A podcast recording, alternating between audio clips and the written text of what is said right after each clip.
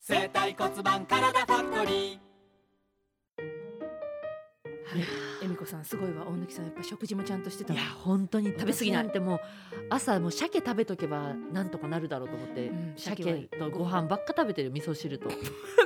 健康的だけどねもう鮭鮭ばっか鮭大好き、鮭美味しいよね、うんでも私もご飯朝ご飯食べたぞの後に、うん保育園送ったぞご褒美だっつってチョコ食べて、うんあらお昼前だななんつってチキンラーメン食べちゃったりしてあらあれ午前中に私3食ぐらい食べてんなって日があるだからさあびのっくりする、なんかさうん、胃が底抜けだよねあのわかるあれなんかまだ入るまだ入るだよねいくらでも入るじゃんそうだお腹いっぱいにならない限り食べ続けられるよね、でもね元気な証拠だから胃が元気っていうのはあこれもうねダメだこんなこと聞いてるからお食べじちゃういちゃんおばあちゃんいいでいやっぱ長生きしてる人はいいみんな胃が元気だからいいじゃあこれでいいうちの83の父もうんえ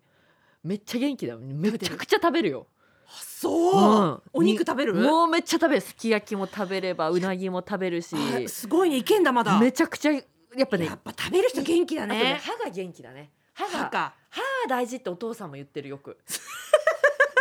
えみこさんえみこさんは歯歯がうねち私歯弱い歯弱いんだよ歯ね弱くてまあだって前もね信じられないもので折れたもんね歯そうハンバーガー食べて歯折れたりあんな柔らかいもんで歯折れたんですよ折れたりしてでも歯ね父曰く、うん何でもなくてもいいからうんうん月に1回は歯医者行けっつって、